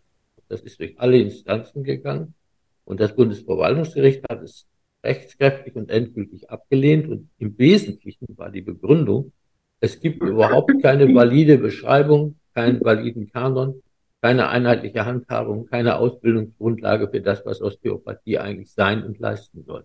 Und das sagt ja nun eigentlich schon alles. Ja? Also die Osteopathie hat sich eingeschlichen in die normale Medizin und klopft da ständig an die Tür. Äh, es ist von Amerika aus rübergekommen, zunächst nach England und hat dort Anfang des 20. Jahrhunderts eine Menge Kontroversen ausgelöst. Unter anderem wurde die Forderung aufgestellt von damaligen äh, ärztlichen Führungskräften, dass keine sektoralen Heilerlaubnisse erteilt werden sollen. Wenn einer Osteopathie machen will, muss er vorher erst eine komplette medizinische Ausbildung durchlaufen. Interessante Frage. Äh, das lässt sich ja heute auf unser Heilpraktikerproblem anwenden. Aber dann lief das so und die Sache hatte Beliebtheit und dies und jenes. Und irgendwann dann, ich glaube, es war Anfang der 90er Jahre, da gab es dann so viele äh, praktizierende Osteopathen, dass man gesagt hat, wir müssen das irgendwie einhegen und hat eine Registrierungspflicht in, äh, im Vereinigten Königreich eingeführt. Und das hätte man vielleicht lieber nicht machen sollen, denn das hat auf die Öffentlichkeit so gewirkt, als ob das jetzt staatlich anerkannte, eine als staatlich anerkannte Methode ist. Man muss also immer vorsichtig sein mit mhm. solchen Sachen. Es war ja, zunächst nur eine reine Registrierung, um, mhm. um, um, einen Überblick zu haben, was spielt sich denn da eigentlich ab. Ja. Und das hatte letztlich zur Folge, dass äh, die Bevölkerung das als Legitimation ansah. Deshalb sind die die zwei größten Osteopathie-Schulen, die dann ihre Zertifikate verteilen, nach wie vor im, in Europa, im mhm. Vereinigten Königreich. Bei uns versucht man immer nachzuziehen. Es gibt äh, eine, eine Verbandsvorsitzende, die sich also Professorin für Osteopathie nennt. Das ist aber ein selbstverdiener äh, Titel. Mhm. Ist Nicht das einfach. Kann ich, kann ich mich auch Professorin nennen? Ja, du musst dann an, an irgendeiner akkreditierten Hochschule durchsetzen, dass es dort einen akkreditierten äh, Studiengang gibt. Super, dann nenne ich mich äh, jetzt Majestät. und dann kannst du dich dann da reinsetzen. Und auch mit dem Professorenartikelhausen. Äh, diese, diese Osteopathie-Hochschule ist ein Teil der Steinbeiß-Hochschule Berlin. Und die sind auch akkreditiert. Mhm. Ich sag mal seltsamerweise. Wir haben ja mal vor Jahren verhindert, dass eine Homöopathie-Akademie in Traunstein im schönen Bayernlande akkreditiert wurde. Da haben wir gerade noch die Kurve hm. gekriegt, dass das verhindert wurde, aber die haben es also tatsächlich geschafft und äh, versuchen seitdem viel Druck auszuüben und haben auch äh, Vorschläge gemacht, wie man das alles regulieren könnte. Aber wenn es zu den Studien kommt, dann sieht man, es gibt ja Studien, äh, für Quarks, äh, die Quarks haben das mal aufgearbeitet, also mhm. also nicht nur die Science Cop, sondern auch Quarks selber mhm. Und da haben wir dann also gesehen, dass da Unvergleichbares verglichen wird. Da werden Methoden verglichen, die mhm. überhaupt nicht übereinstimmen. Da werden Indikationen angeführt, die der andere ablehnt. Das heißt also, aus den Studien muss ich schon ein ordentliches Cherry-Picking betreiben, um da irgendetwas Positives herauszulesen. Aber eine mhm. Gesamtevidenz, von der ich immer so gerne spreche, gibt es für Osteopathie definitiv mhm. nicht. Und, Und Anna, was nicht, ist dann bei Osteopathie was passiert denn da mit den Kindern? Ähm, also es ist ja vor allen Dingen bei Kindern, wird da bei Babys oder so auch angewendet. Was passiert denn da mit denen und was kann im schlimmsten Fall passieren? Also die, ähm, es gibt also tatsächlich auch Schwangere, die zum Osteopathen mhm. gehen, auch wieder aus einer Notsituation heraus. Mhm. Ähm, die Physios wollen sie nicht anfassen, weil die Physios Sorge haben, dass jede Berührung Wehen auslöst. Und es wäre so schön, wenn es so einfach wäre, weil dann hätten wir die Einleitungsdiskussion nicht mehr. Ähm, aber genau, die Osteopathen haben da weniger Probleme und wollen dann Beckenfehlstellungen ähm, vor der Geburt ähm, korrigieren. Ja. Udo kichert schon. ja. Und die ähm, Kinder, ähm, das ist dann auch oft dieses, ähm, das Kind hat was, was entweder tatsächlich ein Problem darstellt, mhm. schlechtes Gedeihen, ähm, Schonhaltungen, Vorzugshaltungen, ähm, Plagiozephalie, also dass ähm, die Kinder durch konsequentes Einnehmen einer bestimmten Position tatsächlich abgeflachte Schädelplatten bekommen. Ähm, oder die Kinder haben halt kein greifbares Problem und spröhlen. Und dann haben wir wieder die Notsituation und die Bereitschaft von Eltern, alles dafür zu tun, um aus diesem Gebrüll rauszukommen, weil sie am Ende sind mit ihren Nerven. Und dann ist es so, ähm, in der Regel ist ja die Geburt schuld. Das ist sehr praktisch, weil damit ist es die Hebamme gewesen, ähm, weil entweder es war ein Kaiserschnitt, dann fehlt vermeintlich den Kindern die physiologische Drehung durch, äh, und Kompression im Geburtskanal. Ähm, das heißt, die Kinder werden da ausgewrungen. Nein, das klingt jetzt böse, aber die werden so nach rechts und links bewegt, ähm, um diese Drehung nachzuahmen.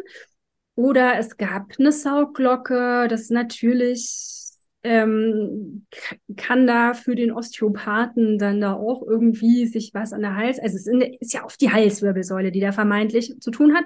Und da kommen wir auch wieder zum Problem. Ähm, wenn ich an einer Halswirbelsäule bei großen oder vor allem auch sehr kleinen Menschen manipuliere, dann kann das sehr schnell sehr in die Hose gehen, mhm. weil ähm, da viele Nerven sind, ähm, weil da unser Rückenmark lang läuft und ähm, ich sehe das, ich bin manchmal auf TikTok, wenn ich nicht schlafen kann und scroll da durch und da sehe ich dann diese alle. amerikanischen mhm. Chiropraktiker, die da ähm, schon Neugeborene knacksen und ich bekomme es echt regelmäßig mit der Angst zu tun, was man da so sieht. Ähm, und das ist so, ähm, die Bewegungen bei den Osteopathen sind in der Regel langsamer als bei den amerikanischen ähm, Chiropraktikern, aber theoretisch jede Manipulation an der Halswirbelsäule ist einfach ein Risiko. Und dann bleibt es oft nicht bei dieser Manipulation. Es gibt ja dann so eine Abwandlung mit diesen kraniosakralen Therapeuten. Das ist bei Hebammen auch sehr beliebt, weil die Ausbildung kürzer ist. Da fühlt man ja so Schwingungen, die es nicht gibt, beziehungsweise so Flussgeschehen, was es nicht gibt. Ähm, das Pulsieren der Gehirnflüssigkeit soll man fühlen, ja. Und die Unterschiede in der Pulsation das pulsiert? sollen dann, okay. ja, ja, sollen dann diagnostische Rückschlüsse zulassen. Das ist also Pseudomedizin pur. Ja. Das, das, muss man also ganz klar sagen. Für mich das ist, ist halt Hand auflegen. Ja, wenn wir bei Chiropraktik schon äh, hm. sind von der Osteopathie aus, es sind ja sich zwei verschiedene Dinge, mhm. dann muss ich also sagen, Chiropraktik ist für mich wahrscheinlich die sinnloseste und gefährlichste Pseudomedizin mhm. überhaupt, weil ein wahrscheinlich gar nicht vorhandener Nutzen einem vergleichsweise hohen und intensiven Risiko gegenübersteht. Das, das kann man überhaupt nicht anders bewerten, wenn man sich da mal mit beschäftigt.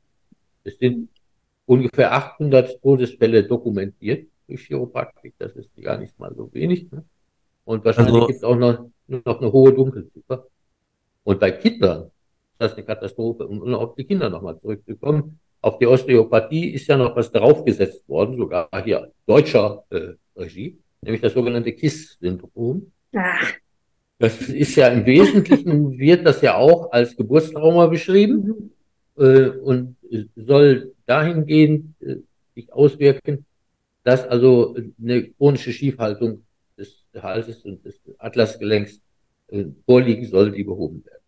Das und das KISS-Syndrom ist an allem schuld. also allem schuld. Klimaerwärmung, KISS-Syndrom. Das ist klassisches Disease-Mongering, also das Erfinden einer Krankheit. Mhm. Sehr populär inzwischen auch bei den äh, Osteopathen. Viele Osteopathen allerdings lehnen das auch ab. Mhm. Aber in vielen Geburtskliniken werden auch die Eltern darauf konditioniert. Denen wird also schon gleich gesagt, also wenn sie aus dem Krankenhaus kommen mit dem Kind, machen sie gleich einen Termin beim Osteopathen, ne? Untersuchung auf KISS-Syndrom.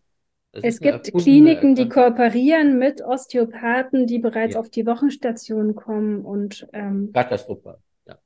da den Einstieg schaffen. Ja. Also das, das ist für mich auch ein klassischer Mythos im Zusammenhang mit Schwangerschaft und Geburt. So, also e-, ehrlich gesagt, äh, muss ich mich jetzt gerade bei den Zuschauern entschuldigen, dass wir ihnen irgendwie die Stimmung verdorben haben. Ich, also ich wusste, also ich, ich habe es mir ja gedacht, dass es heute Abend irgendwie seltsam und relativ absurd wird.